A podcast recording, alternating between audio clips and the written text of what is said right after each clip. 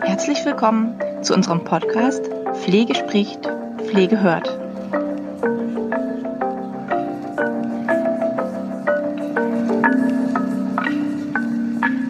Ja, herzlich willkommen auch nochmal von mir persönlich.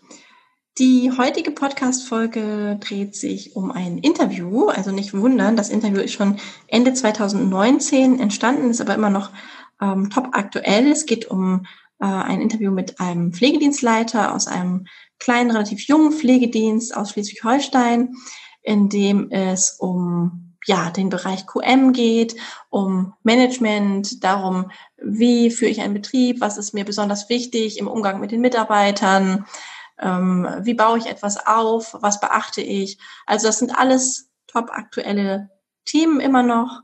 Und ja, ich wünsche euch viel Freude und los geht's. So, ich begrüße zu unserem Interview in der Firma Brauchmann Care Herrn Philipp Straube, die PDL. Wir werden uns duzen während des Interviews, ähm, weil wir uns bereits kennen und das einfach auch fürs Interview ein entspannteres Gefühl ist. Und ähm, Philipp wird jetzt gleich einmal seinen Pflegedienst kurz vorstellen. Du darfst. Ja, hi Lisa, schön, dass du da bist. Ja, also mein Name ist Philipp Straube, ich bin der Pflegedienstleiter bei Braukmann Care. Wir sind ein neu gegründeter ambulanter Pflegedienst, ganz klassischer Pflegedienst hier in Lübeck, fahren im Bereich Innenstadt, Großgrüner, Schwartau, Stockelsdorf unsere Klienten an ja, und sind jetzt in den ersten acht Monaten relativ erfolgreich. Mhm. Magst du noch was dazu sagen, wie viele Kunden ihr jetzt so ungefähr habt bisher? Aktuell haben wir ähm, 56 Klienten in Betreuung. Zuzüglich kommen noch ein paar Beratungsgespräche, die sich halbjährlich wiederholen. Und wir machen das Ganze im Moment mit vier Pflegekräften, inklusive mir. Okay. Ja. Okay. Hauswirtschaftstätigkeiten habt ihr keine mehr? Hauswirtschaft haben wir noch, mhm. aber wir nehmen im aktuell keine an, weil wir primär mit examinierten Kräften arbeiten. Okay, ist es eine bewusste Entscheidung? Das ist eine sehr bewusste Entscheidung, weil es deutlich, die Tourenplanung deutlich einfacher zu gestalten ist, wenn jede Pflegekraft alles kann. Und wie wir wissen, ähm, wie wir wissen, wird ähm, die Hauswirtschaft, lohnt sich das nicht wirklich für das Unternehmen, wenn das durch Examinierte durchgeführt wird. Mhm. Und es ist auch dementsprechend schwierig, Hauswirtschaftskräfte zu finden, die auch gut bei den Leuten ankommen. Okay, da gehen wir nachher nochmal kurz drauf ein. Ja. Ähm, magst du noch was zu deiner Ausbildung sagen und ein bisschen zu deiner Berufserfahrung, zu den Hintergründen? Ja. Also ich bin gelernter Altenpfleger, bin durch den Zivi in die Altenpflege gerutscht, bin gelernter Altenpfleger, habe anschließend noch ein Jahr im Nachtdienst gearbeitet. Danach bin ich dann ähm, hier in den Norden gezogen, um Pflegemanagement und Entwicklung zu, stu zu studieren an der HW Hamburg. Das habe ich auch erfolgreich abgeschlossen. Währenddessen habe ich einen Nebenjob gesucht, bin dadurch in die 1 zu 1 Pflege, in die außerklinische Beatmungspflege gerutscht sozusagen mhm. und habe das jetzt fünf Jahre gemacht. Und dann habe ich gedacht, ich möchte mich beruflich verändern und bin dann so zur Firma Braukmann gekommen, weil die jemanden gesucht haben, der einen Pflegedienst mit aufbauen und gründen möchte. Okay, magst du noch mal was zu Braukmann ansonsten sagen? Also was machen die sonst? Wie kommt es zum Pflegedienst? Ja, also Braukmann ist eigentlich eine klassische Zeitarbeitsfirma, die gibt es seit 17 Jahren eben auch im Bereich Pflege. Dafür wurde ich ursprünglich eingestellt in der Disposition. Mhm.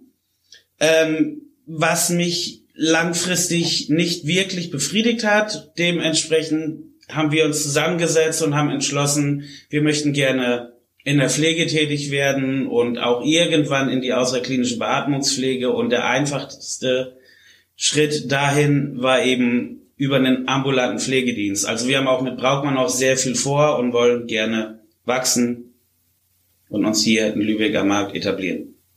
Als Pflegedienst und als Beatmungs-WG oder als Beatmungs... Richtig. Der Pflegedienst soll dann von meiner Vertretung, Frau Jana Hartmann, übernommen werden. Mhm. Und ich werde dann mich primär um den Bereich außerklinische Beatmung kümmern. Als Leitungskraft. Als Leitungskraft. Mhm. Und, und die aufbauen. Mhm. Weil ich eben auch aus diesem Bereich komme, da im Moment eine Weiterbildung mache. Als, wie heißt es? Pflegeexperte außerklinische Pflegeexperte außerklinische Beatmung. Mhm. Okay. Super. Ähm, also seit Juni 2018 gibt's jetzt Brautmann Care. Ist das richtig? Das ist korrekt, ja. Okay. Ähm, bis hierher, also der Weg bis jetzt, bis heute, ähm, was war da für dich besonders eine Herausforderung? Was war die, sag ich mal, die größte Herausforderung?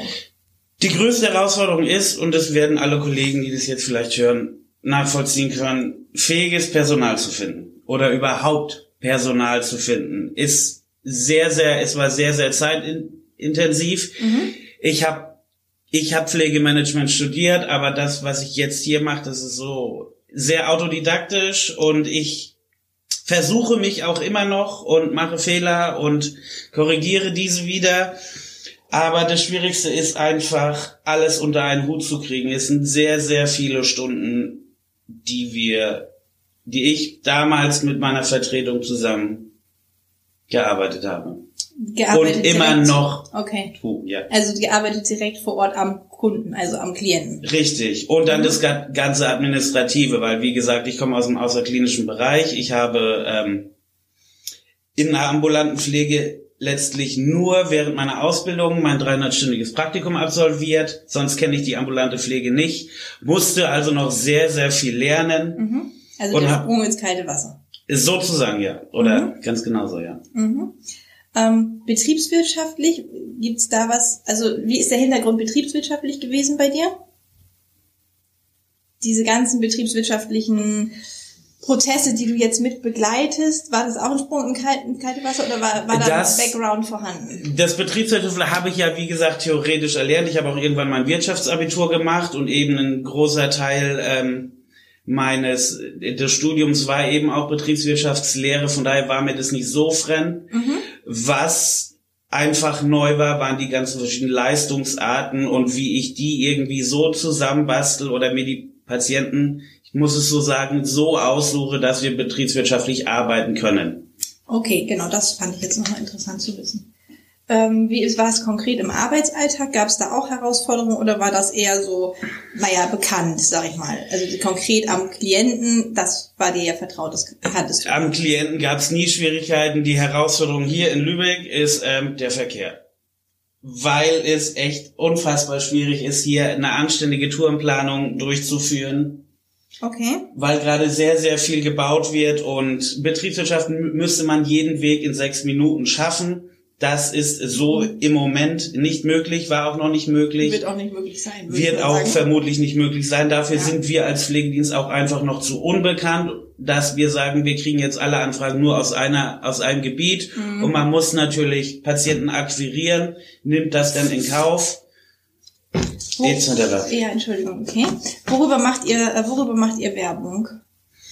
Wir sind bei Instagram, wir sind bei Facebook, wir, wir ähm, waren mal in einem Magazin hier, hier in der Hansestadt, das nennt sich Reifegrad. Mhm. Wir haben in der LN inseriert, wir beteiligen uns an Spendenaktionen, zum Beispiel bei der ähm, Eckert von Hirschhausen Stiftung Rote Nasen. Okay. Ähm, das ist eine Menge innovativ. Jo. Mhm. Und ähm, stellen uns zum Beispiel, anfangs haben wir uns auch in, in, in die Fußgängerzone verstellt, äh, gestellt und, und haben da Flyer verteilt oder gehen einfach los und schmeißen Flyer in Briefkästen etc. Mhm, okay, also der Bereich Marketing, sag ich mal, ist allein schon dadurch, dass Brautmann Brautmann ist relativ gut abgedeckt. Richtig. Okay. Ähm, ich will noch mal einmal auf die Hürden zurückkommen. Gab es irgendwo Hürden, äh, die erst so wirkten, als können sie vielleicht nicht bewältigt werden und dann war es eben doch einfacher als vermutet? Und wenn, wenn, was war da der Schlüssel dazu, dass es einfacher war dann doch? Fällt dir da irgendwas ein, wo du am Anfang dachtest, oh Gott, das wird nie laufen oder das geht nie? Und ähm, dann hat es sich aber doch bewegt. Nee. Nee. Nee, gab's nicht. Nee. Tatsächlich nicht. Okay. okay. Also ich, ich bin auch kein Mensch, der großartig Panik macht. Ich pack die Aufgaben an, versuche sie dann zu lösen und bislang klappt es ganz gut. Ich bleib da ruhig und gerade nicht in Panik. Okay, du gehst da pragmatisch ran. Ganz genau. Okay, gab es was, was vielleicht ähm, einfacher war als vermutet? Nein. Naja. Die einzige Hürde, ja. vielleicht doch, jetzt fällt mir doch noch was ein, ähm, ist die Kommunikation mit Krankenkassen. Ah, okay. Das ist äußerst schwierig, dass Leistungen erst nach sechs Wochen genehmigt werden, das und ähm, dass Leistungen auch nach sechs Wochen erst abgelehnt werden oder nach fünf Wochen. Man hat dann aber schon gearbeitet und Krankenkassen versuchen halt, habe ich leider das Gefühl, bei, bei jungen Pflegediensten zu gucken, wie weit sie gehen können. Aber okay. das ist auch das, worauf uns, ähm, wir sind Mitglied im BPA mhm. und der Landesvorsitzende hier in Schleswig-Holstein, Herr Oldorp, hat uns da auch gut drauf vorbereitet und steht mir da auch immer mit Rat und Tat zu, äh, zur Seite. Also mit dem korrespondiere ich recht häufig und er gibt mir da immer gute Tipps, wie ich in diesen Fällen an, an die Kassen rantrete. Okay, magst du da mal einen, äh, einen Schwank drüber erzählen, wie du in diesen Fällen zum Beispiel an die Kassen rantrittst? Ist ja auch interessant vielleicht für andere Pflegedienste. Ähm, die werden wahrscheinlich auch ab und an damit zu kämpfen haben. Gibt es da etwas, wo du sagen würdest, das ist so der Tipp? Undiplomatisch an die Sache rangehen. Einfach anrufen und dann auch im, also im normalen freundlichen Ton, hey, was ist da los und, und mhm. wo, wo bleibt denn unsere Kohle? So nach dem Motto, ähm, können Sie da bitte noch mal gucken und, und dann klappt das eigentlich. Okay. Bei den meisten Kassen. Natürlich gibt es Kassen, die ich jetzt hier nicht nennen möchte, wo, wo die Kommunikation deutlich erschwert ist. Mhm. Aber bei den meisten Kassen, wenn man da einmal anruft und dann noch mal nachfragt, das Wichtigste ist immer sofort nochmal nach den Namen fragen, dass die auch merken, man schreibt sich den Namen auf und die Uhrzeit und so weiter, mhm. weil dann werden die auch ein bisschen nervös. Aktiv dann weiß man, man hat sich das gemerkt. Ja. Die Zuständigkeiten sind klar. Richtig, geklärt, aber ne? so, dass wir einen Anwalt einschalten oder so, soweit kam es noch nicht. Okay. Ja. Gut, Dankeschön. Ähm, Wettbewerb hatten wir eben schon als Thema. Gibt es da etwas, was immer wieder aktuell ist als Thema im Thema Wettbewerb mit anderen Pflegediensten? Ich finde Wettbewerb ist, ist, ist ein schlechtes Wort dafür. Wir, mhm. wir haben schon Patienten an andere Pflegedienste abgegeben und wir haben auch schon Pfle äh, Patienten von anderen Pflegediensten bekommen. Letztendlich sitzen wir alle im gleichen Boot und jeder kämpft auch ums gleiche Personal. Ja. Also würde ich, find, finde ich das gut, wenn man mit, mit anderen Diensten ähm, einfach zusammenarbeitet. Und wenn mhm. der eine was nicht abdecken kann, dann ruft man halt den nächsten an und, und hilft sich untereinander, weil wir im Prinzip wollen wir, haben wir alle das gleiche Ziel. Wir, wir mhm. möchten den Menschen helfen. Das ist eine schöne Antwort gewesen. Mhm. Also eher dieses Hand in Hand arbeiten und in, also interagieren gemeinsam mit allen Beteiligten, als zu sagen, okay, das ist jetzt unser Konkurrent. Richtig, ja. Mhm. Okay. Ähm, Führungserfahrung? Führungserfahrung, ähm, nein. Also mit Brautmann Kehr bin ich das erstmal, ich, natürlich war ich mal ähm, in der Stationsleitung oder, oder ähm, damals noch im Pflegeheim oder, oder in der Teamleitung in der, in der außerklinischen Beatmung. Aber in dem Umfang, wie ich das jetzt mache, bin ich quasi ganz neu im Geschäft. Okay. Seit es Brautmann gibt. Das kann ja auch eine große Chance sein, wenn sich das noch nicht so ein eingeschludert hat, sag ich mal. Das stimmt. Ich habe einen Haufen schlechte PDLs in, mein, in meiner zwölfjährigen Laufbahn erlebt mhm. und weiß, wie ich es nicht mache. Okay. Und genau da setze ich im Prinzip an und versuche es halt natürlich ähm, besser zu machen als, als die schlechten PDLs, die ich erlebt habe. Ähm, magst du mal ein paar Beispiele machen? Für genau diese schlechten, sag ich mal, Leitungskräfte, wo du sagst, okay, so möchte ich nicht sein? Ich habe mal bei einem christlichen Träger gearbeitet, da wurde einfach nur Druck gemacht. Ihr müsst, ihr müsst, ihr müsst. Da wurden, mhm. da wurden nicht die Stärken der Einzelnen erkannt und, und, und oder, oder die Schwächen, sondern da musste jeder einfach funktionieren mhm. und es hat wahnsinnigen Druck gemacht. Und auch ständig Wechselschichten und so, sowas versuche ich, soweit es geht, natürlich, wir sind ein kleines Unternehmen im Aufbau, zu vermeiden. Und ich, wie gesagt, bei uns herrscht Umgangssprache, das ist keine Top-Down-Diktatur irgendwie. Wir sind alle auf einer Ebene. Ich mag es auch nicht von meinen Angestellten irgendwie Chef genannt zu werden.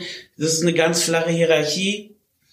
Okay. Das ist jetzt so. Wir sind sehr klein. Wie sich das entwickeln wird und auf was für Voraussetzungen mich das stellt, wenn wir wachsen, wenn wir größer werden. Da bin ich selbst noch mal gespannt, weil wenn es dann anfängt, sich Grüppchen zu bilden mhm. etc., da kann ich leider noch nichts zu sagen. Aber du würdest nicht sagen, dass du einen laissez-fairen Führungsstil hast? Nein, laissez-faire nicht. Es ist, okay. jeder weiß schon ganz genau, was er wie zu tun hat und mhm. natürlich kann ich dann auch unangenehm werden, aber ich habe im Moment ein echt tolles Team und muss sehr selten unangenehm werden. Kannst du unangenehm mal definieren? Ja, dass ich dann in dem Fall eben Druck mache oder dass es dann halt mal irgendwie in, in Anranzer gibt, warum Leistungsnachweise nicht abgezeichnet sind, warum okay. eine Wunddokumentation nicht geführt ist. Mhm. Ähm, letztendlich, wir machen Bezugspflege, jeder hat sein zugeteiltes Klientel. Und dementsprechend hat er sich darum zu kümmern, dass die, dass die Dokumentation stimmt. Am Anfang wurde es ein bisschen schleifen gelassen, dann habe ich natürlich was gesagt, aber ich drohe da nicht irgendwie mit Abmahnung. Ich nehme den beiseite und sage dann, lass mal eine, eine Zigarette rauchen gehen und äh, dann, dann klären wir das, dann klären wir das untereinander und bislang war das dann auch so, dass es dann läuft. Mhm. Oder ich hatte mal den Fall, dass ich eine Angestellte habe, die hat dann eigenständig ihr, die Tourenplanung geändert.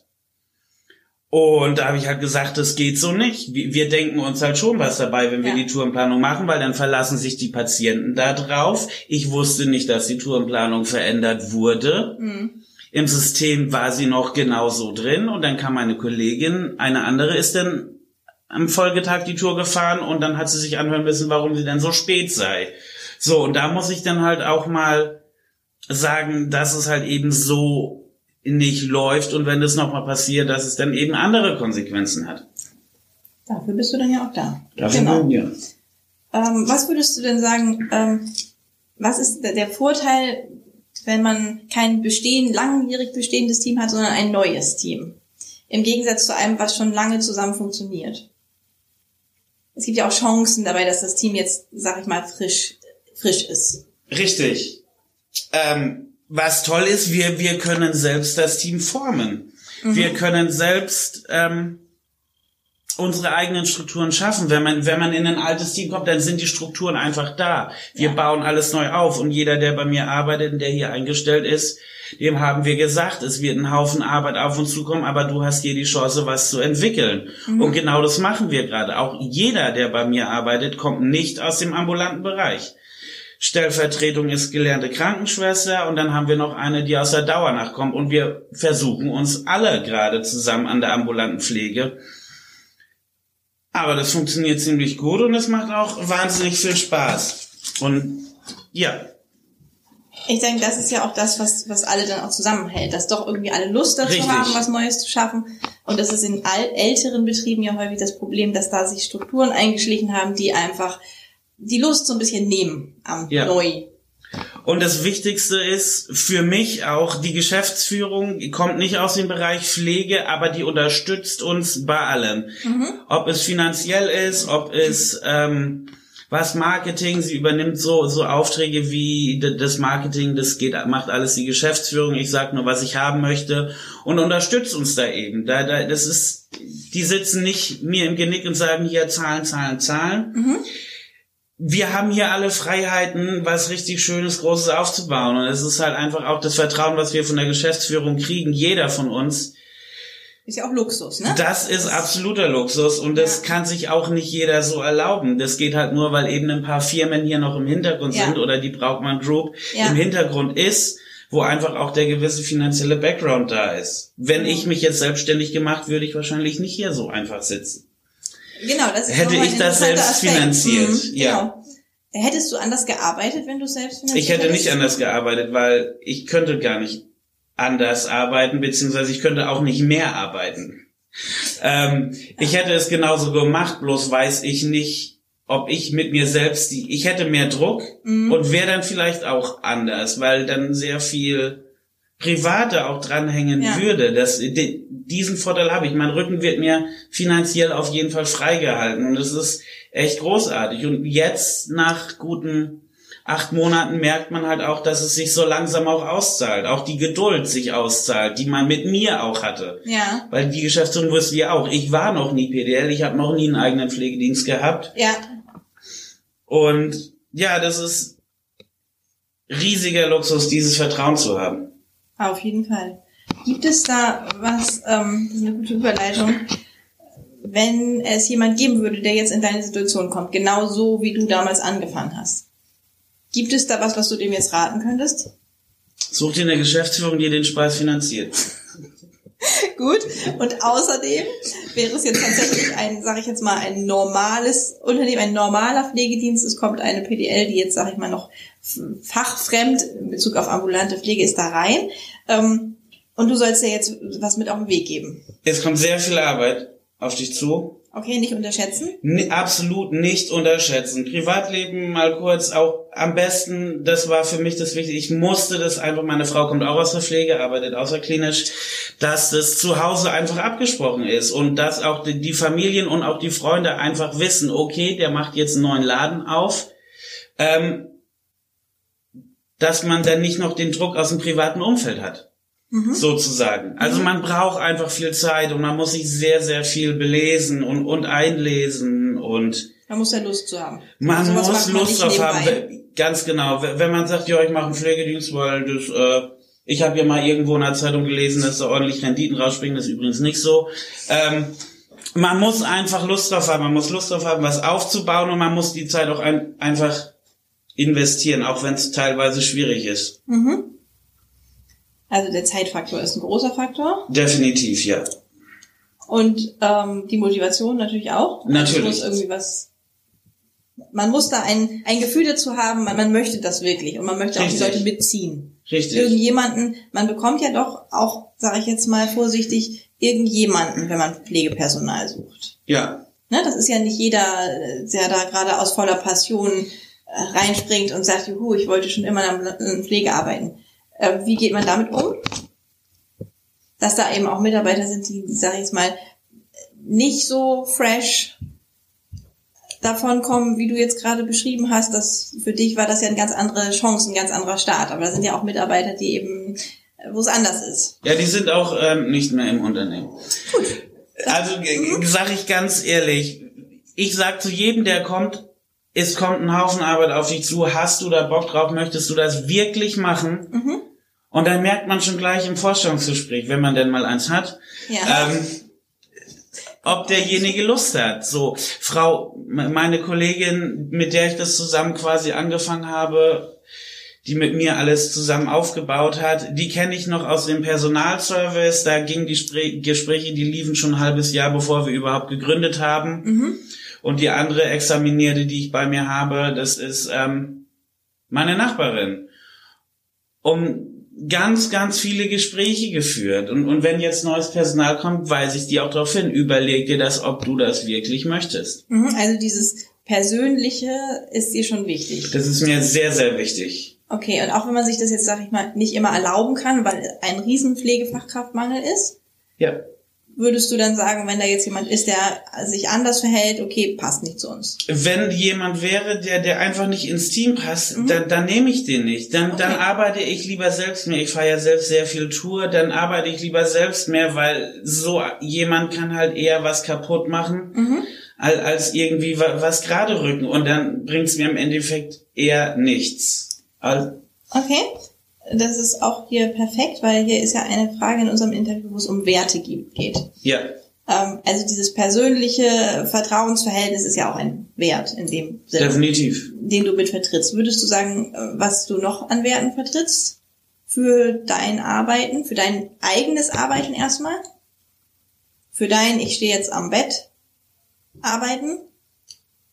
Authentisch sein. Mhm. Wenn ich schlecht drauf bin, dann sage ich das meinem Patienten auch so. Dann sage ich auch, ich habe heute nicht wirklich viel Lust, aber ich mach's halt trotzdem und morgen sieht die Welt vielleicht schon wieder anders aus. Also einfach, was ich auf den Tod nicht ausstehen kann, ist dieses Lächeln aufsetzen und mhm. hallo, schön, hihihi. So nach dem Motto, ist es alles gut, ist es alles schön, weil das merken die Patienten das, das, das, mer das mer merken auch die Teamkollegen. Und so funktioniert es nicht. Man muss einfach ehrlich sein. Ich habe auch schon zu einem Patienten gesagt, ich habe sie jetzt 30 Mal in Folge geduscht. Ich habe jetzt ehrlich gesagt auch keine Böcke mehr drauf. Mhm. Das hat er dann, er hat, er hat gesagt, ja, Philipp, kann ich verstehen, ich habe auch keine Lust mehr auf dich. So, dann war das einfach geklärt. Dann haben Ja. wir das Programm abgespult und gut war. Ja, okay, perfekt. So, wenn ich ehrlich zu den Leuten, das kann man auch nicht bei jedem machen. Natürlich gibt es Patienten, was weiß ich, in der Behandlungspflege, ein Verbandswechsel bin ich zehn Minuten drin und hau wieder ab. Da beißen die Zähne zusammen, aber bei Leuten, die ich wasche, wo ich in der Grundpflege bin und vielleicht noch Behandlungspflege, wo ich eine halbe Stunde bin, vielleicht mehrmals am Tag sogar, da versuche ich schon, dass, dass man da eine ehrliche Basis miteinander aufbaut. Und das lebst Und du deinem Team auch so Das vor? lebe ich meinem Team so vor. Ich, mir ist es ganz wichtig, dass alles, was nicht gut läuft oder, oder wenn jemand irgendwie mit irgendwas nicht zurechtkommt, dass er einfach ehrlich zu mir ist. Wir sind ja nicht alle gleich und jeder hat seine Stärken, jeder hat seine Schwächen, die muss ich als Führung, das ist meine Hauptaufgabe als Führungskraft, die Stärken zu erkennen und die Schwächen zu erkennen. Und dann halt ganz klasse, Stärken, Stärken, Schwächen, Schwächen. Hm, Da kommen wir gleich noch zu, noch nicht vorwegnehmen. Wir haben jetzt noch eine Frage beim Thema Führen und Leiten und dann machen wir einen kurzen Übergang in unseren zweiten Podcast. Ähm, hast du Fehler gemacht bisher?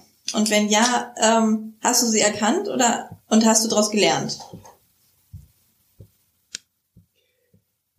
Ja, ich habe Fehler gemacht. Mhm. Ich habe Fehler gemacht. Ich habe was die Arbeit so an sich angeht, Verordnungsmanagement und so, weil da einfach noch Lücken da waren. Ich bin Mhm. Autodidakt. Ich habe mir das alles irgendwie beigebracht. Natürlich ist da sind da Sachen schiefgelaufen, die auch richtig Geld gekostet haben. Mhm. Ähm, menschlich. Ich habe teilweise vielleicht auch zu viel von Leuten erwartet. Diesen Enthusiasmus, den ich habe, den auch meine Stellvertretung hat und die andere Examinierte, die kann ich nicht jedem abverlangen. Für die meisten Leute ist es ein Job. Mhm. Und da war ich, weil ich halt einfach sehr, ich bin ein sehr emotionaler, sehr euphorischer Mensch. Und da habe ich vielleicht zu viel von Leuten erwartet und vielleicht ist dadurch auch mal was schiefgegangen, weil ich es einfach zu gut gemeint habe. Mhm, finde ich gut. Also finde ich ehrlich, das so zu sagen. Und das ist ja auch was, woraus man dann einfach auch lernt, ne? Ja, Was und da weiter mitnehmen kann. Genau, und da muss ich mich auch selbst mal bremsen. Mhm. Auch, auch wenn es geht, Patienten aufzunehmen. Ja, machen wir noch, ja, machen wir noch, ja, machen, weil man möchte. Mhm. Da muss man aber auch irgendwann mal sagen, nee, können wir einfach nicht. Das ist im Moment nicht möglich, weil wir am Limit arbeiten und geht dann nicht. Ja. Okay, super. So, jetzt sind wir zurück zu unserem Interview und sind beim Themenkomplex Kommunikation angelangt. Da möchte ich gleich als erstes mal wissen, wie das mit deiner Kommunikation so aussieht. Gibt es was, worauf du besonderen Wert legst und hat sich das bewährt Ehrlichkeit in der Kommunikation? in der Kommunikation mhm. Ist mir das Allerwichtigste. Wenn jemand irgendwo nicht klarkommt oder irgendwo Schwierigkeiten hat, soll er das bitte so kommunizieren. Egal, ob das ein, Klient ist oder ob das ein, ein, ein Mitarbeiter ist. Und dann kann man über alles sprechen. Sich irgendwie die Zähne auszubeißen, ist schwierig.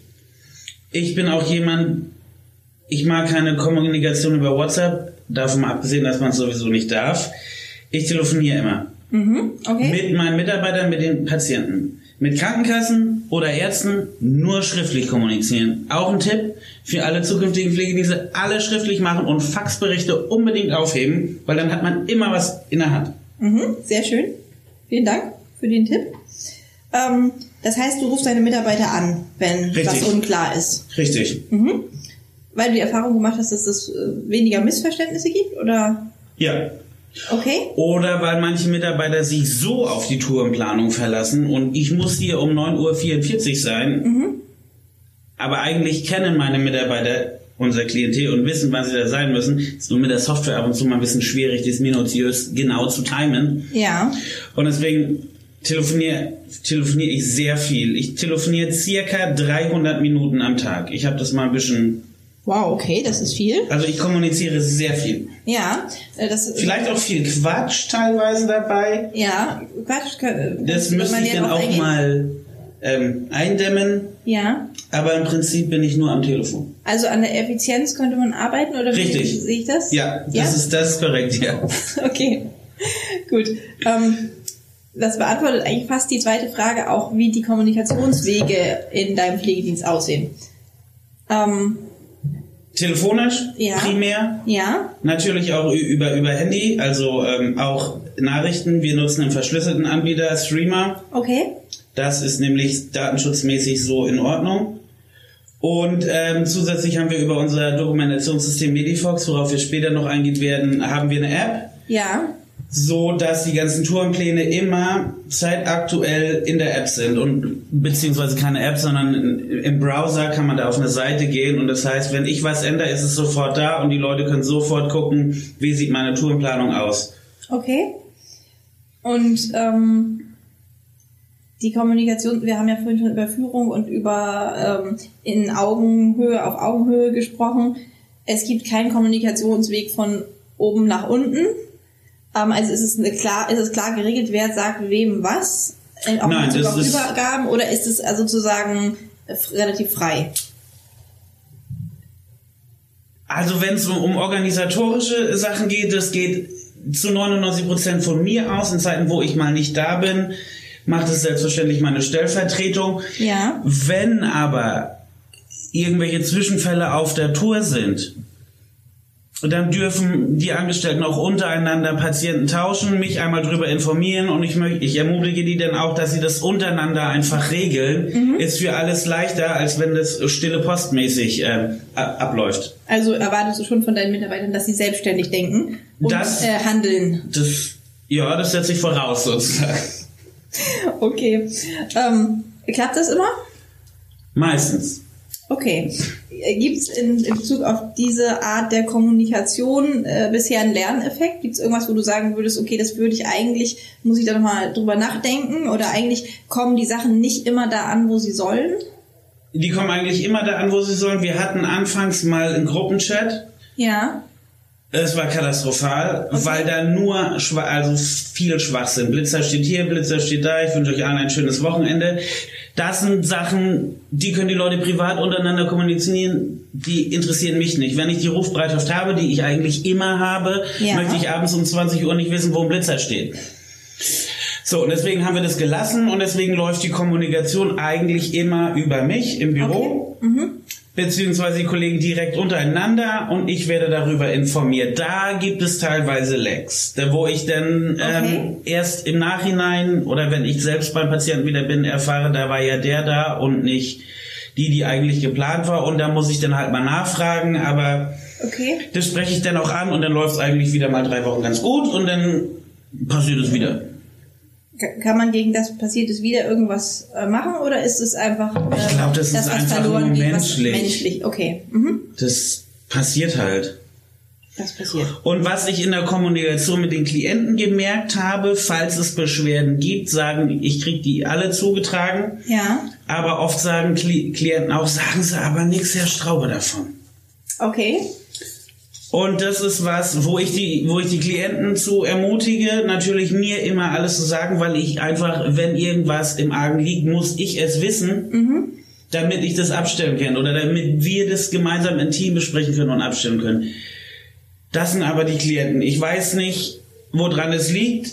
Ob ich so eine, ich strahle ja keine Autorität aus, also würde ich nicht behaupten, aber Beschwerde ist eigentlich ein sehr, eigentlich ist Beschwerde ein positives Wort.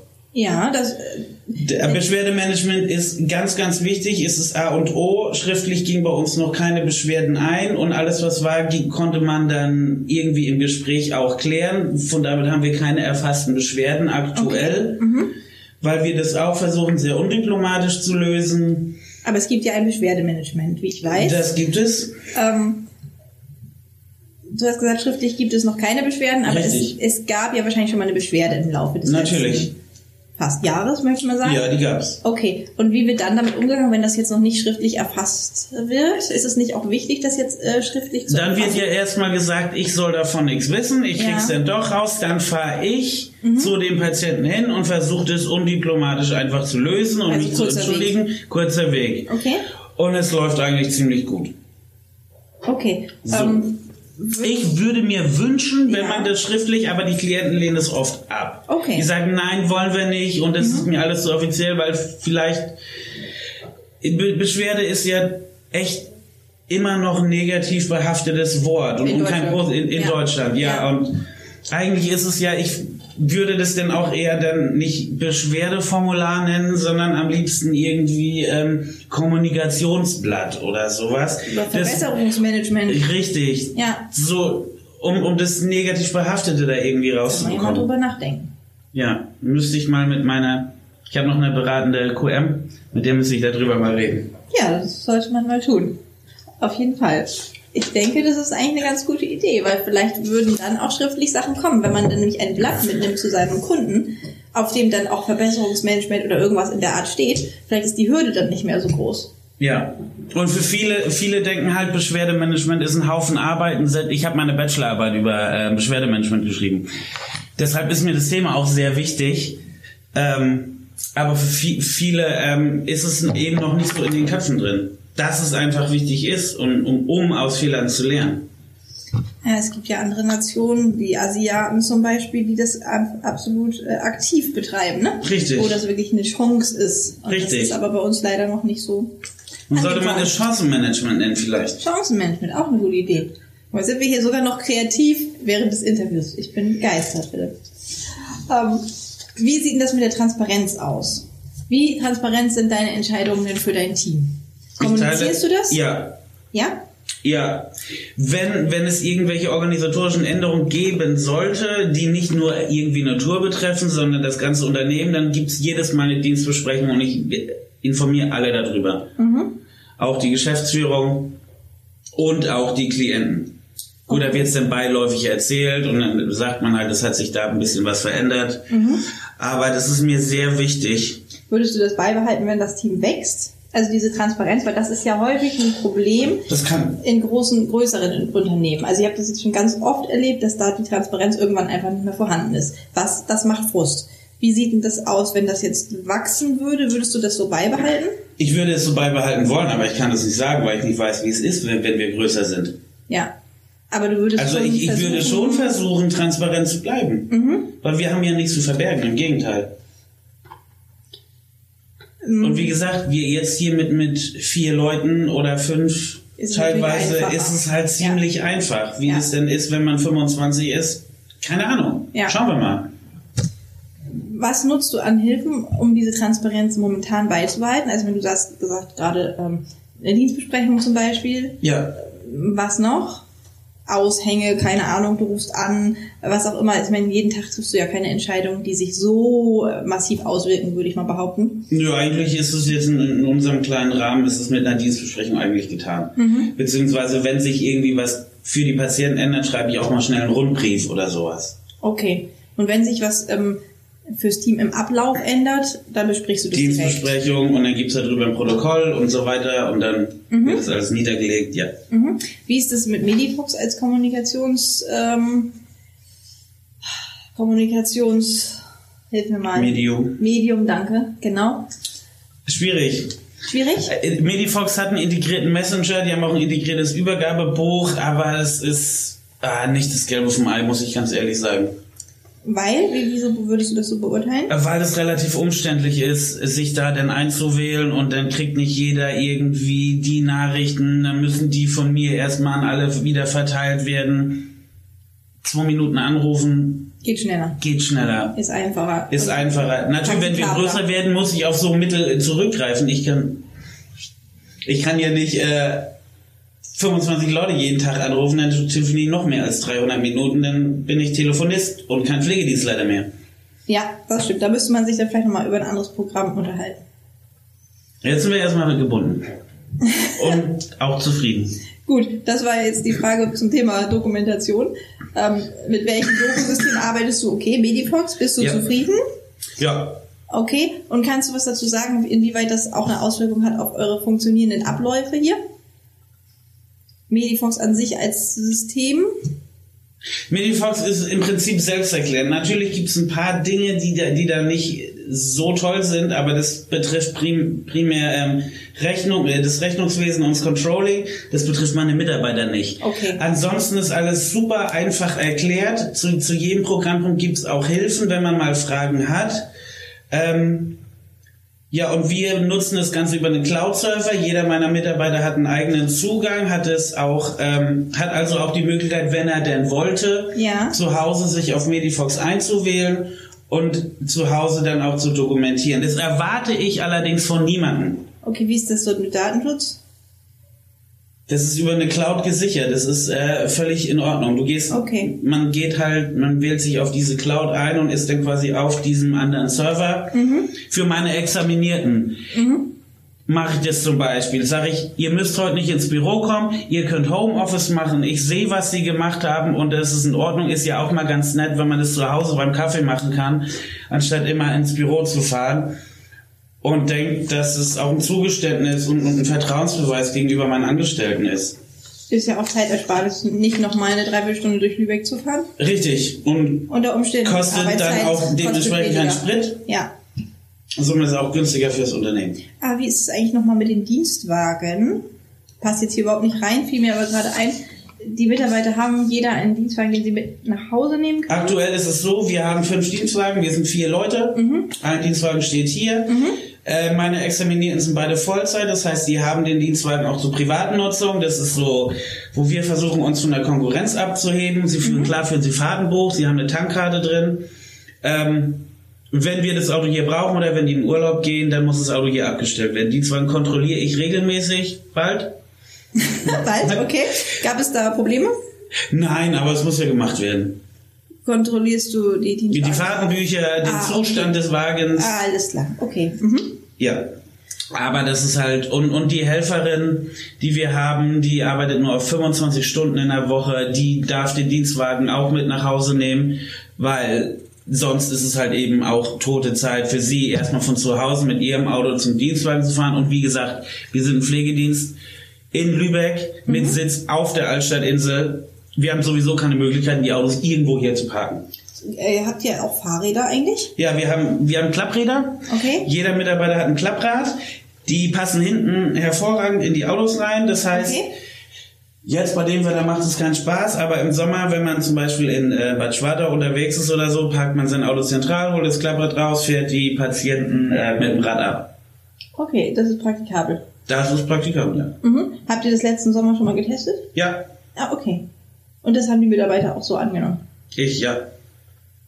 Ja, okay. Mhm. Gut. Ähm, kommen wir nochmal zu was, was mit Doku zu tun hat.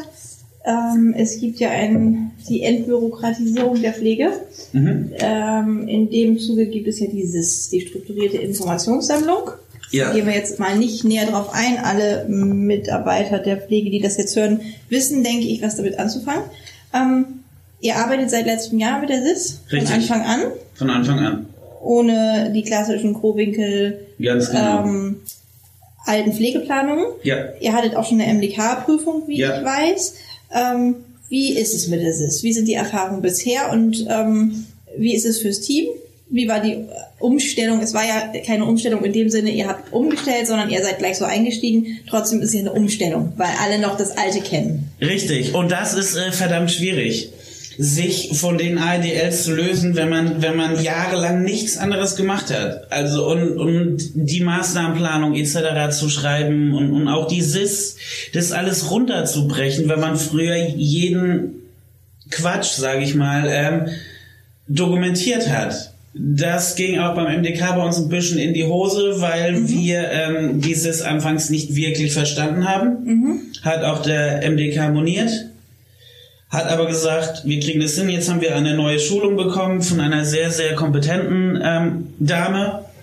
Und ich denke, wir haben es jetzt verstanden. Und ob das jetzt so gut ist, wird die nächste MDK-Begutachtung Okay. Also zeigen. würdest du sagen, dass es im Prinzip eigentlich einfacher ist? Definitiv. Wenn man, wenn man die alten Strukturen rauskriegt. Wenn man jetzt jemanden hat, der neu in die Pflege kommt und kennt es nur so, Ja. für den ist es natürlich, das ist, der ist dann cis native sozusagen. Genau. Das ist dann äh, für, ist für ihn einfach, wahrscheinlich deutlich einfacher. Oder Ja. wir hatten auch eine angestellte MFA, für die war das auch super einfach, weil sie eben nicht über Jahre lang die ADLs in den Schädel geprügelt bekommen hat. Ja. Und ich habe meine eine Kollegin, die ist seit 22 Jahren in der Pflege, die arbeitet seit 22 Jahren mit Krowinkel, ich seit 12. Es ist schwierig, Die- wenn man die Umstellung- loslassen muss, ne? Man, loslassen, ja. Ja. Das ist, das ist das Schwierige. Ansonsten finde ich das echt geiles System, muss ich sagen. Mhm. Und ich denke, nur mal, und nur die Schwierigkeit ist, glaube ich, dass teilweise der MDK selbst nicht weiß, wie dieses funktioniert. Ja, die sind ja auch noch in der, im Schulungsprozess Ja. und müssen auch erstmal da durchsteigen. Ja. Wie alle natürlich. Ähm, aber würdest du sagen, dass es weniger Arbeitsaufwand ist auf die Dauer? Ja. Mhm.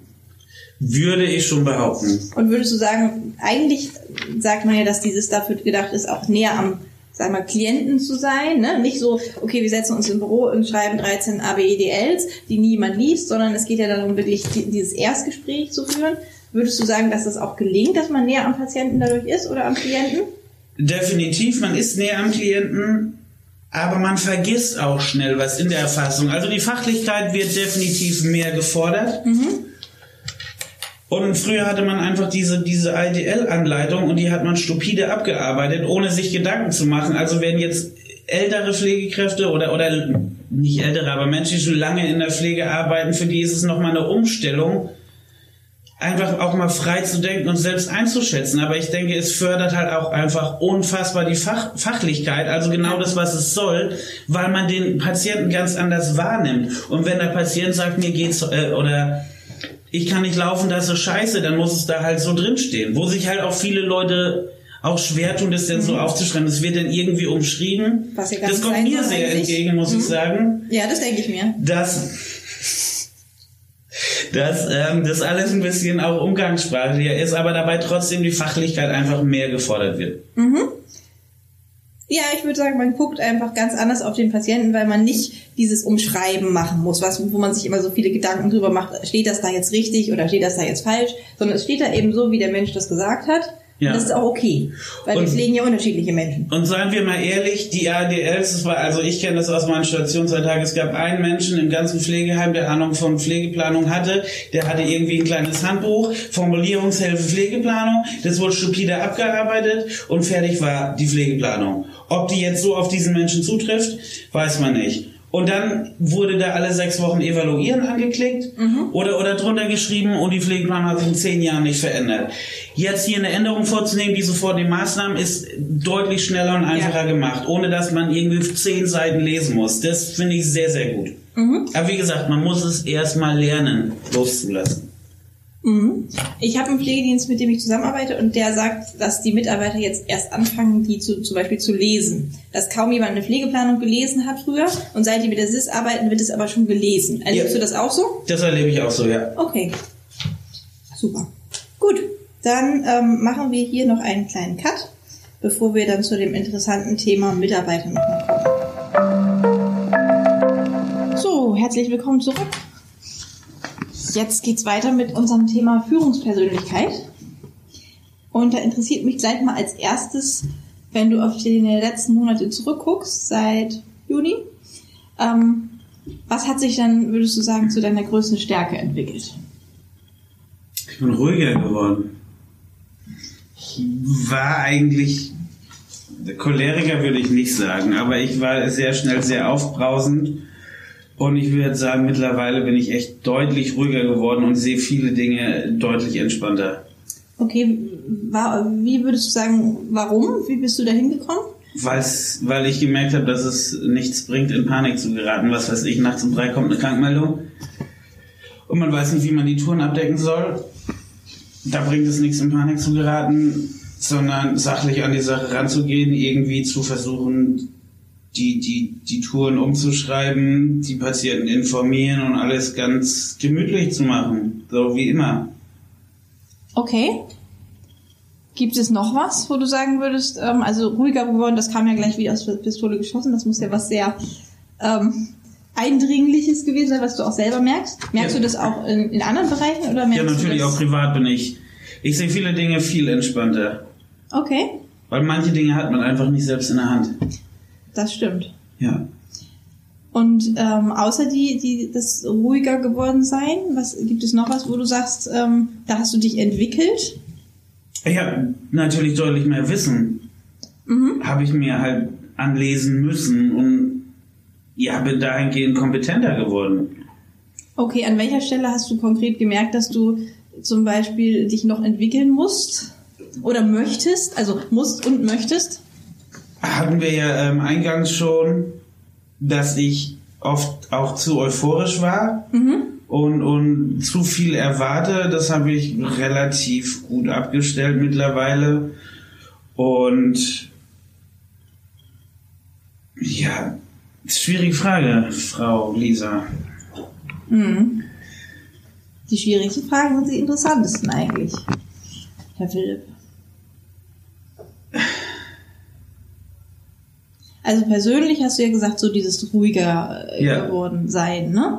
Ähm, und in Bezug auf das, äh, sag ich mal, das Wissen, was du die letzten Monate dazu bekommen hast, gibt es da was, wo du sagst, so das ist so das, was du eigentlich vorher einfach noch gar nicht konntest oder wo du so das Gefühl hast, Das da hast ist, du ist viel rechtlicher Kram, den ich einfach dazugelernt habe. Wenn mich Angehörige Fragen gefragt haben oder so, musste ich anfangs halt immer erstmal Rücksprache halten, weil ich eben nicht aus diesem Bereich komme. Mhm. Und jetzt kann ich das eigentlich, wenn Sie Fragen zur Abrechnung und sonst irgendwie was haben und wie das mit dem Pflegegeld und Kombinationsleistung etc.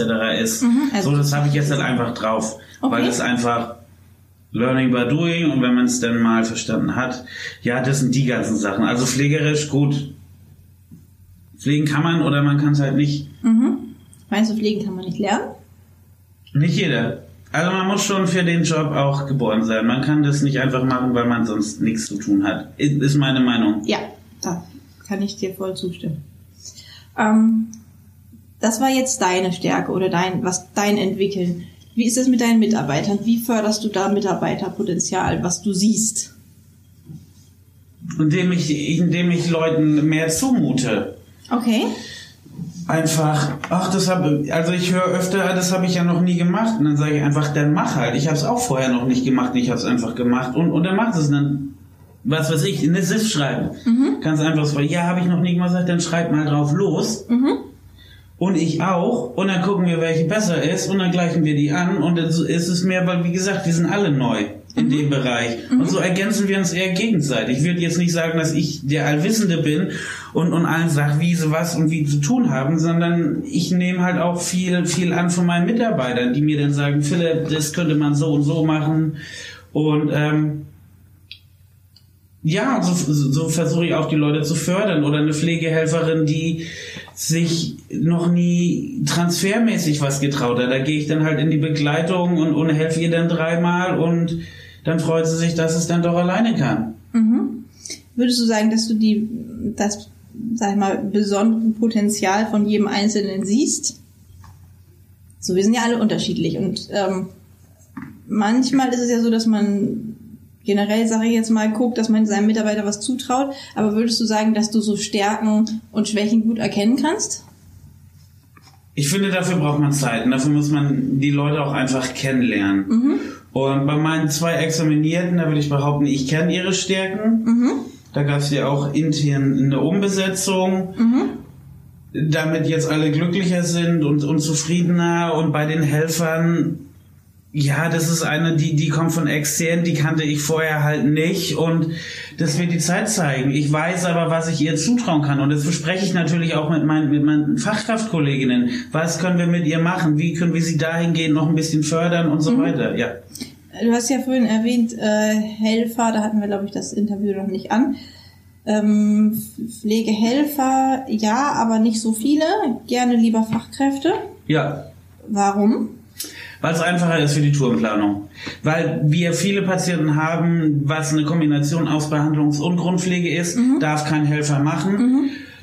Und Patienten doppelt und dreifach anzufahren, was weiß ich, Grundpflege ist morgens und dann muss noch jemand extra kommen, um, um die Beine zu füttern, macht halt keinen Sinn, weil es kostet dann letztendlich mehr Geld, als es bringt.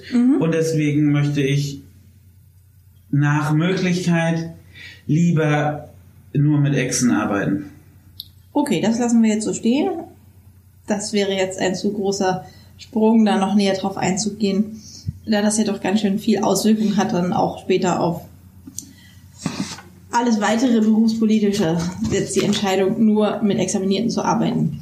ist ja auch die Frage, was hat man für Klienten? Wenn du sagst, das Natürlich. ist so. Wir haben auch viele, wo nur Grundpflege ist und da ist unsere Helferin ist da auch super beliebt Mhm. und macht es auch richtig gut oder, oder eben in der Hauswirtschaft.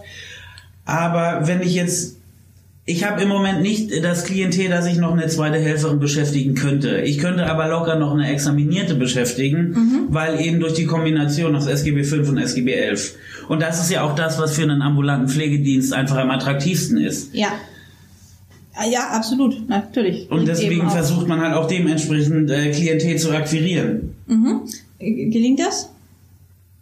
Ja, würde ich schon behaupten. Okay. Also wir haben relativ, obwohl es uns so kurz gibt, kennt man uns schon in allen umliegenden Krankenhäusern und, und, und ähm, Tageskliniken und Arztpraxen werden wir auch immer mal wieder persönlich, ich werde da persönlich vorstellig.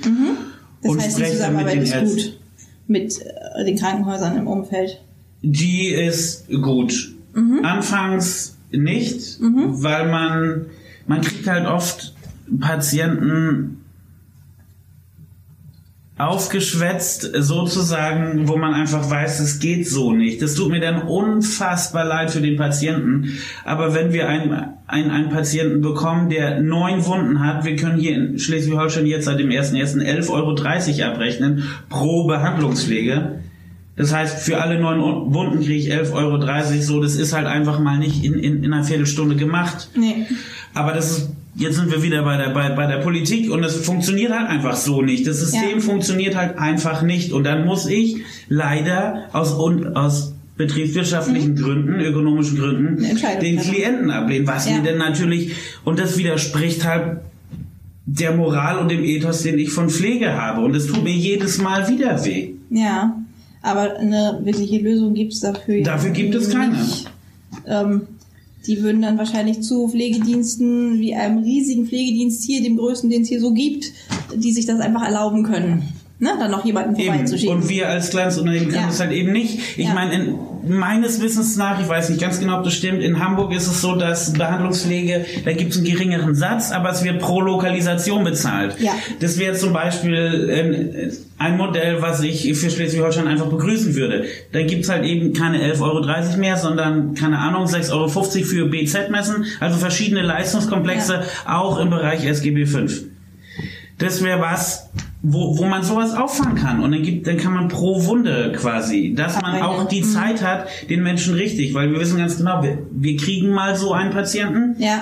und man hat einfach die Zeit im Nacken sitzen und dann arbeitet man natürlich auch nicht so, wie sich das eigentlich gehört. Also man macht dann schnell, schnell, aber man hat einfach nicht die Zeit, sich damit zu befassen, weil man weiß, jede Minute zahle ich quasi drauf. Und das Ja. ist dann auch der Punkt, wo dann auch mal die Geschäftsführung sagt, was ist hier los? Ja, Warum war sie jetzt eine Stunde da und wir haben nur 11 Euro bekommen? genau. Und das rechnet sich nicht und damit ist letztendlich auch keinem geholfen. Ne? Richtig, damit ist Ja. keinem geholfen. Und der arme Patient bleibt dann sowieso auf der Strecke oder muss je, jeden Tag zum Arzt eiern. Ja, Ich weiß nicht, wie die das abrechnen können oder die DRGs im Krankenhaus.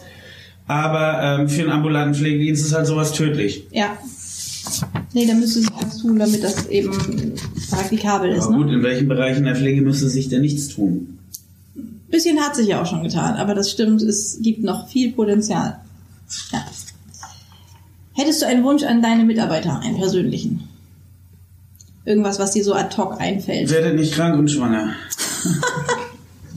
Okay, das war jetzt die betriebswirtschaftliche Sicht und die, äh, sag ich jetzt mal, menschliche Sicht. Die menschliche Sicht, seid ehrlich zu mir, sagt mir, wenn ihr Probleme habt. Wir können über alles reden und wir finden für alles auch eine Lösung. Und seid ihr ehrlich zu mir, ich bin ehrlich zu euch, dann können wir Gut bis, miteinander bis zu meiner Rente in 34 Jahren gemütlich zusammenarbeiten. Ja, das ist ein schöner Wunsch, ähm, der die nächste Frage auch sehr interessant aufnimmt. Und zwar hättest du dich selber gerne als Chef. Ich glaube ja. Okay, woran machst du das fest? Oder gibt es einen Aspekt, der dir sofort einfällt? Ich glaube, ich bin recht locker im Umgang. Also ich bin auch undiplomatisch und, und wenn jemand mal zu mir sagt, das ist alles scheiße, dann kann er das so sagen, dann fühle ich mich nicht beleidigt. Oder wenn jemand sagt, deine Tourenplanung ist völlig, völliger Humbug. So sag ich, ja, gut, dann gucken wir, wie wir es besser machen können. Also ich bin kritikfähig, würde ich behaupten. Ich kann, ich bleib ruhig in Stresssituationen und es ist das halt, was ich mir von, von meinen ehemaligen PDLs ab und zu mal gewünscht habe. Ich bin auch niemand, sagt, du musst morgen einspringen. Okay. Ich so bin auch jemand, ich, ich, schütze meine Mitarbeiter auch. Wenn, wenn, dann mache ich lieber ein paar mehr Stunden, als dass ich meine Mitarbeitermasse überplane, nur damit ich als PDL meine Wochenenden frei habe. So, das ist, finde ich nicht wichtig. Wie gesagt, ich bin selbst noch viel auf Tour. Natürlich soll sich das irgendwann auch mal ändern. Aber mir ist es halt auch wichtig, wenn meine Angestellten mir zu irgendeinem Patient was sagen, dass ich dass ich weiß, worum es geht, dass ich den, dass ich den Klienten auch kenne, dass ich die Situation irgendwie beurteilen kann mhm. und es nicht aus, aus irgendeinem theoretischen Pool, den ich irgendwie in meinem Schädel habe, da raushole, sondern wirklich weiß, wie ich mit der Situation umgehe und ein Einfühlungsvermögen habe. Ich denke, das habe ich. Und das ist auch das, was mir meine Mitarbeiter so bestätigen. Das ist auch das, was mir ähm, Klienten bestätigen, wenn sie von anderen Pflegediensten zu uns wechseln, dass es bei uns irgendwie alles entspannter und ruhiger vonstatten geht. Wir sind nicht hier schnell reinwaschen und wieder raus, sondern wir haben immer noch zwei, drei Minuten und das hat viel auch mit Organisation und Planung zu tun. Und ich denke, das ist meine größte Stärke, dass ich irgendwie ein Organisationstalent habe. Mhm. Aber das reicht jetzt mit Selbstbeweihräucherung. Ich wollte das jetzt nicht unterbrechen, weil das gerade so schön, so schön kam. Ähm, mir ist dabei aufgefallen, das steht jetzt hier überhaupt gar nicht. Das waren alles echt gute positive Aspekte. Und du hast gesagt, du schützt deine Mitarbeiter. Ähm, wie ist denn das mit dir selbst? So Anti-Burnout äh, technisch? Ja. Na, schwierig. Also im Moment funktioniere ich ziemlich gut und so. Und es macht auch Spaß. Und deswegen mache ich es auch einfach gerne. Und wenn es keinen Spaß machen würde, dann, dann wäre das was ganz anderes. Mhm. Aber es macht einfach Spaß, weil irgendwie ist man Kehr halt einfach mein Baby, so, was ich jetzt irgendwie aus, aus der Wickelkommode jetzt dann hochziehe. Okay. Das und das ist einfach, das gibt mir Freude und ich habe auch eine Familie zu Hause, die dafür Verständnis hat. Ich krieg dann nicht zu hören, Papa, du bist nie da, sondern die freuen sich dann, wenn ich da bin. Mhm. Und, und auch, dass ich ständig nur am Telefonieren bin, auch wenn ich zu Hause bin, bin ich immer am Telefonieren. Aber das ist für die okay. Und ich habe auch Mitarbeiter, wenn ich dann sage, so Leute, jetzt brauche ich mal meine Pause, dann sagen die, ja, natürlich, Philipp. Wir kümmern uns darum. Nimm du dir die Zeit und nimm dich raus. Und das ist, das ist einfach, ey, ich krieg Gänsehaut. So, das ist einfach schön. Das Team, letzte MDK-Prüfung. Die haben sich angekündigt einen Tag vorher, die waren nach einem halben Jahr bei uns, wir haben damit nicht gerechnet. Ich habe keinen gebeten, hierher zu kommen und die haben alle bis nachts um eins noch hier gesessen und wir haben das alles gemeinsam noch geguckt, was wir noch machen können. Ich habe keinen darum gebeten und, und da macht es dann halt Spaß, für die Leute auch mal eine Stunde mehr zu machen und für die Leute auch mal morgens aufzustehen. Und dann auch das, die Dankbarkeit, die man vom Patienten zurückkommt und, und dann die sagen, ach, das macht so, das ist so schön, dass Sie jetzt bei uns sind und nicht der andere Pflegedienst. Das bestätigt mich einfach in, in meinem Handeln und in meinem Tun das spricht auch völlig für sich, was du gerade alles gesagt hast, würde ich sagen, weil also da brauche ich dich auch nach sowas wie Work-Life-Balance eigentlich gerade gar nicht mehr fragen. Ja gut, ein bisschen. Im Moment ist es halt mehr Work als, als, als Life. Als live. Aber, naja, Work ist ja auch Life. Also Aber wie gesagt, ich ne? ziehe mich schon ein paar Mal raus und habe dann auch Zeit, was mit meiner Familie zu unternehmen. Aber wie gesagt, das sind alles Sachen, die wusste ich vorher. Ich wusste, worauf ich mich einlasse. Ich wusste, wenn wir ein neues Unternehmen gründen, Hierbei braucht man, dass verdammt viel Arbeit auf mich zukommt. Ich bin jetzt nicht überrascht, dass ich im Monat teilweise über 200 Stunden arbeite. Mhm. So, von daher war ich drauf eingestellt. Gut, das eine ist natürlich, wo man drauf eingestellt ist und das andere dann, wie man das auch erlebt, ne? Richtig. Und also, dass man als PDL ähm, keinen 9-to-5-Job hat, das sollte jedem klar sein, der irgendwie ja. PDL ist. Na und vor allen Dingen anfängt, gerade neu, sag ich jetzt mal, in so einem Unternehmen, ne? Das benötigt ja doch ein bisschen mehr Zeit, als wenn ich jetzt irgendwo reinkomme. Das, das läuft seit 20 Jahren. Ne? Ich kann jedem nur empfehlen, der, der da drüber nachspielt, der soll nicht denken, er geht vom Montag bis Freitag arbeiten und, und der Rest regelt sich von alleine, weil das ist es nicht.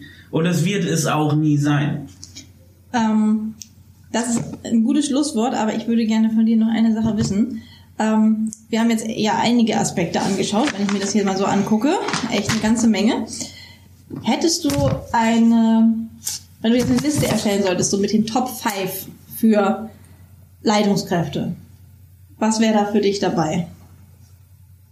Nicht unbedingt bei dem neuen Pflegedienst, sondern einfach generell. So, sag ich mal, Top 5 Dinge, die dir einfallen, die auf jeden Fall wichtig sind. Oder die, wo du festgestellt hast, okay, ohne das geht's nicht, oder dass es, dass es dir besonders wichtig ist, einfach als Tipp für Leute, irgendwas mit auf den Weg zu nehmen. Die großen fünf quasi. Die großen fünf quasi, genau. Seid ehrlich. Seid ehrlich zu euch selbst und zu euren Mitarbeitern. Mutet euch nicht zu viel zu. Macht euch nicht selbstständig. Wenn ihr nicht finanziell abgesichert seid,